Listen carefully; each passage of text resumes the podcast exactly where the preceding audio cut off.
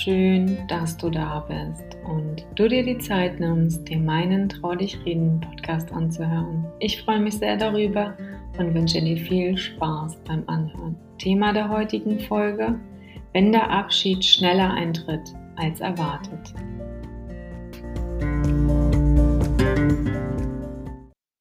Die Tage waren für mich sehr merkwürdig. Ich war auf Arbeit, doch meine Gedanken kreisten um meinen Opa. Wie geht es ihm? Wie wird es sein, wenn ich das nächste Mal zu Hause sein werde? Schaffe ich es überhaupt noch rechtzeitig? Was habe ich ihm alles nicht erzählt?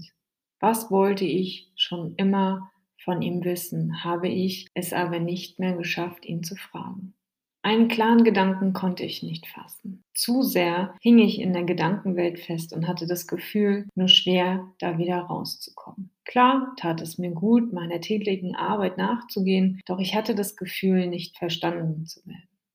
Ich musste mich mit Sätzen einiger Kollegen konfrontiert sehen, wie zum Beispiel, das wird schon wieder. Mal das mal nicht so schwarz, Caro. Was ist, wenn es nicht mehr wird? Hat sich dann mein Opa nicht genug angestrengt? Ey Leute, was soll dieser Müll? Mal ganz im Ernst. In so einer Situation sind solche Sätze nicht hilfreich und schon gar nicht förderlich. Andere wiederum sind mir aus dem Weg gegangen, sicherlich aus Angst oder weil sie nicht wussten, wie sie mir in dieser ungewöhnlichen Situation gegenübertreten sollten. Ich war sichtlich traurig und hilflos der Situation ausgesetzt. Was ist jetzt gerade richtig? die Arbeit liegen lassen, nach Hause fahren, wo ich gerade mehr gebraucht werde als hier? Würde mein Vorgesetzter das überhaupt verstehen? Was würde aus meinem Job werden? Wie viele Urlaubstage hatte ich noch? Würden die überhaupt reichen, um diese Zeit zu überbrücken? Alles schwierig, wie ich fand. Und keiner, der einem die Hand reicht und einem sagt, da geht's lang.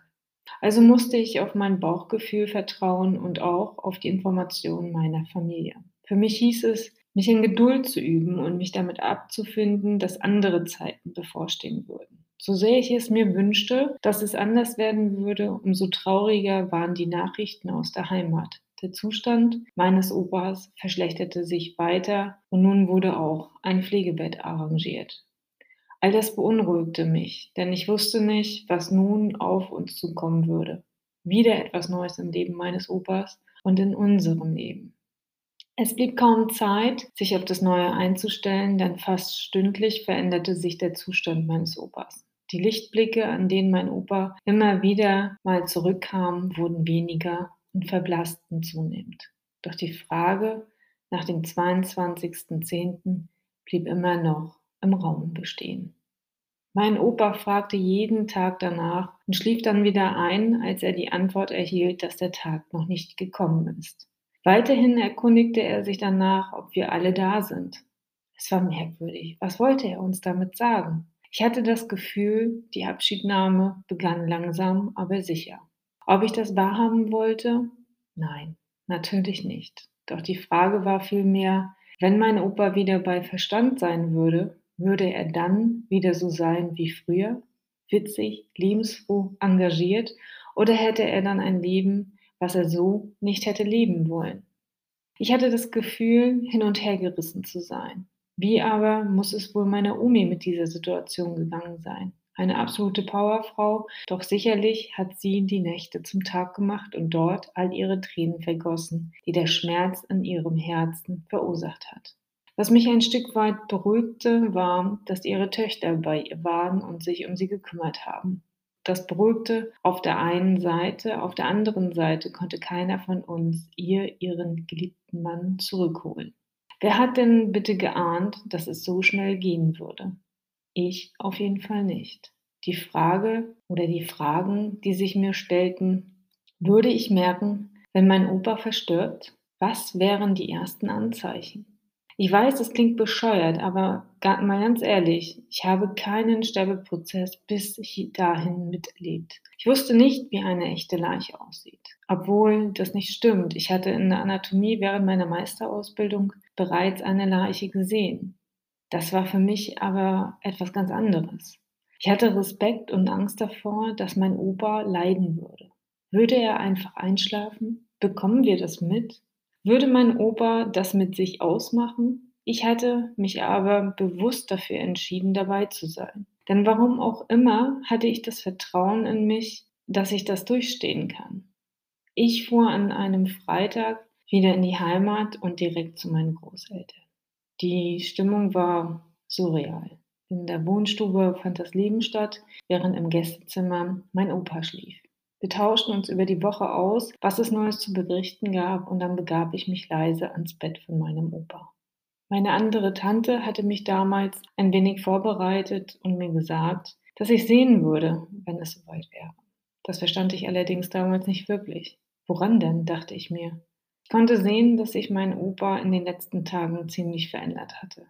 Er hatte abgenommen und seine Hautfarbe war anders geworden. Ich hatte euch ja erzählt, dass er beim Familienessen recht gelblich-bräunlich aussah. Davon war jetzt nichts mehr zu sehen. Auch die Wassereinlagerungen waren wie weg. Er lag friedlich in seinem Bett und schlief. Ich hatte mich an das Kopfende gesetzt, seine Hand genommen, die sehr kühl erschien. Kalt war es definitiv nicht in dem Raum, warm angezogen war er dennoch. Ich sagte ihm, dass ich da bin und erzählte ihm etwas, worüber er sich sonst auch gefreut hätte. Dann fragte er, Caro, bist du es? Wow, also er bekam noch mit, dass ich da an seinem Kopfende saß, was mich ziemlich berührt hat. Er schaute mich dabei nicht einmal an. Alles, was er danach sagte, war so leise, dass ich es kaum verstehen konnte. Ich nahm mir ein Buch und las ihm etwas daraus vor, wie es wohl für meinen Opa sein muss, dass immer einer bei ihm war und ihm vorlas. Ob das für den Betroffenen eher anstrengend ist oder ob derjenige es beruhigend fand, überlegte ich. Keine Ahnung. Ich machte es einfach aus dem Bauch heraus.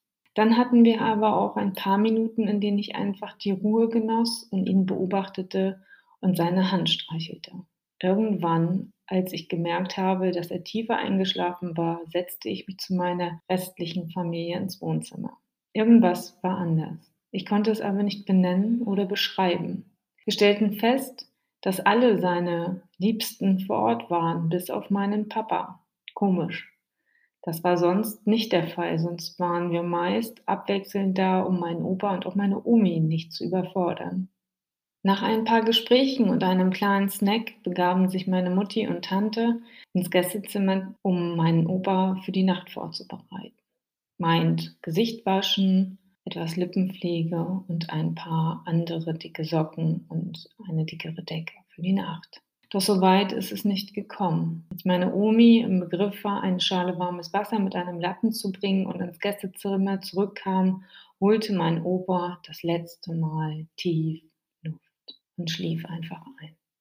Dieser Moment war so überwältigend und doch so unerwartet, dass wir Mädels um sein Bett standen und uns die Tränen überkamen. Puh, das ging jetzt flott. Damit gerechnet hatte ich nicht. Ich war irritiert und irgendwie etwas planlos. Was macht man in so einer Situation? Wie funktioniert nur noch? Alles, was am Anfang klar und plausibel erschien, wann wer zu informieren war, rückte erst einmal in den Hintergrund. Wir verabschiedeten erst einmal meinen Opa und wünschten ihm eine gute Reise, jeder auf seine Art und Weise. Es ist eben immer noch ein Mensch, auch wenn sein Körper nun regungslos war. Wir lagen uns in den Armen und trösteten uns so gut es eben ging gegenseitig. Während meine Mutti oder Tante den Arzt informierte, kontaktierte ich meinen Papa, der bereits auf dem Weg zu uns war, es jedoch nicht rechtzeitig schaffte. In dem Moment, als ich meinem Papa die Nachricht überbrachte, realisierte ich, was passiert war. Mir schnürte es den Hals zu, ich bekam keine Luft und musste auflegen, da ich so bitter zu weinen begann, dass man mich am anderen Ende des Hörers kommt, noch verstehen konnte. Ich wollte einfach nur noch weg, weit weg und alleine sein. Was aber nicht möglich war. Ich versuchte mich zu beruhigen, atmete tief ein und wieder aus. Das wiederholte ich ein paar Mal. Nachdem ich mich wieder etwas entspannt hatte, ging ich zu den anderen rüber. Jeder der mich in den Arm nahm, löste erneut eine Lawine in mir aus. Was für eine Scheiße. Sowas mag ich ja gar nicht. was bei mir dazu führte, dass ich versuchte, mich erstmal von niemandem trösten zu lassen, da ich sonst aus diesem Kreislauf nicht wieder herausgekommen wäre. Ich brauchte immer etwa eine Minute, um mich zu beruhigen und dann war ich bereit, in den Arm genommen zu werden. Ich weiß, es klingt absurd, aber so. Ich weiß nicht, ob du es auch kennst, aber die zweite Handlung, die meine Omi vornahm, war, das Fenster zu öffnen, weit zu öffnen. Ich fragte sie, wozu das gut sei. Und sie antwortete mir, das macht man so, mein Kind. Es ist ein alter Brauch und es geschieht was ganz Besonderes, denn die Seele verlässt den Körper und geht auf Reisen. Ich hinterfragte es nicht, sondern akzeptierte, was meine Omi kannte und war erstaunt. Irgendwie ein schöner Brauch, wie ich fand. So wird jeder etwas anderes haben, was er von seinen Großeltern oder Eltern mit auf den Weg bekommen hat. Ich bekam Kopfschmerzen und brauchte frische Luft und stellte mich kurz ans offene Fenster und schaute auf den sternklaren Himmel und den wunderschönen Vollmond, der sich mir präsentierte. Wow. Nachdem wir den einen oder anderen Malteser am Bettbein des Opas tranken und ihn verabschiedeten, wurde uns etwas bewusst. Es war der 22.10. und alle seine Liebsten waren bei ihm, so wie er es sich bestellt hat, ganz still und leise und ohne ein Wort gingst du von deinen Lieben fort. Es ist so schwer zu verstehen, dass wir uns nie wiedersehen.